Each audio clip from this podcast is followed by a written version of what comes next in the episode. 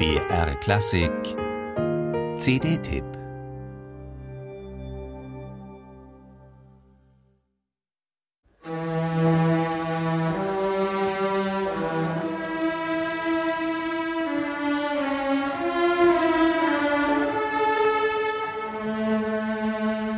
Betrachtet man Fotos des Dirigenten Jewgeni Mrawinsky aus dessen letzten Jahren, dann erinnert der markante, hagere Kopf unwillkürlich an einen alten Adler.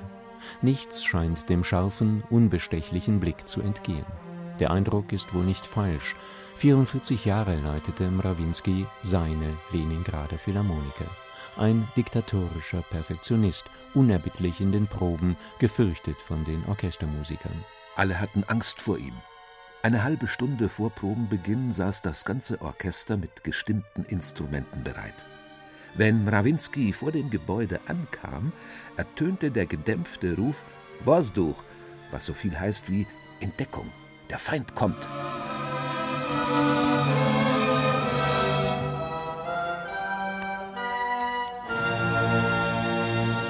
Mrawinsky probte fanatisch. Auch bei Werken, die er mit den Leningradern schon mehrfach aufgeführt hatte, setzte er acht bis zehn Proben an. Die Ergebnisse waren grandios. Die jetzt in der Edition Günter Hensler auf sechs CDs wiederveröffentlichten Aufnahmen aus den 50er und frühen 60er Jahren belegen das erneut. Brawinski formte Klänge und symphonische Verläufe von unglaublicher Intensität und emotionaler Kraft. Er prägte einen überwältigenden, herb strengen, kompromisslos von aller Sentimentalität befreiten Tschaikowski-Stil, der dessen im Westen lange Zeit unterschätzte Musik in ein neues Licht rückte.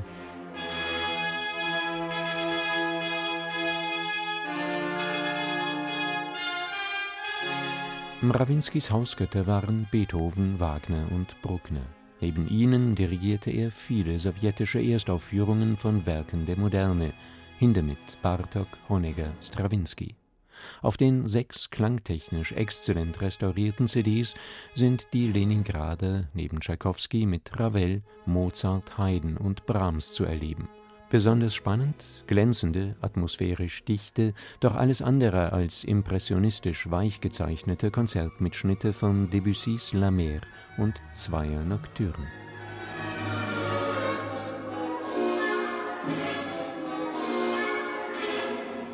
Gezielt setzte sich Mrawinsky für sowjetische Komponisten ein, hob Prokofjews sechste und sieben Schostakowitsch-Sinfonien aus der Taufe. Als Künstler ein Machtmensch blieb sein Inneres undurchschaubar. Stalins Regime dürfte er, dem russischen Adel entstammend, gehasst haben. Doch seine Karriere behielt Mrawinsky genau im Auge. Als er sich aus politischem Kalkül weigerte, die Uraufführung von Schostakowitschs 13. Sinfonie zu leiten, zerbrach die Künstlerfreundschaft. So bietet die Box neben einer herausragenden Produktion von Schostakowitschs Sechster Sinfonie leider nur noch dessen extrem schwache Zwölfte.